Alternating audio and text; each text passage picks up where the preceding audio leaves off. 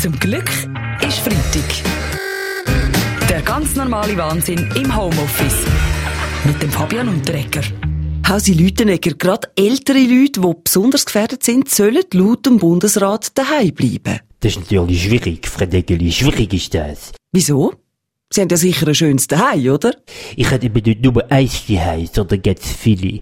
Jetzt weiß ich nicht, in welchem daheim ich soll daheim bleiben. Ja gut, aber die Hauptsache ist, Sie bleiben daheim. Was aber machen Sie, damit Ihnen nicht langweilig wird? Popfahren, Frau Deggeli, Popfahren. Wie 1972 in Sapporo, wo ich Olympiasieger geworden bin, Olympiasieger. Sie fahren Pop daheim? Im Ernst? Stück jetzt einfach, aber es geht. Ich wirklich bin einen alten Militärschlafsack und rutsche jetzt gegen den ab. Ui, das dunkelt mir jetzt aber nicht ganz ungefährlich.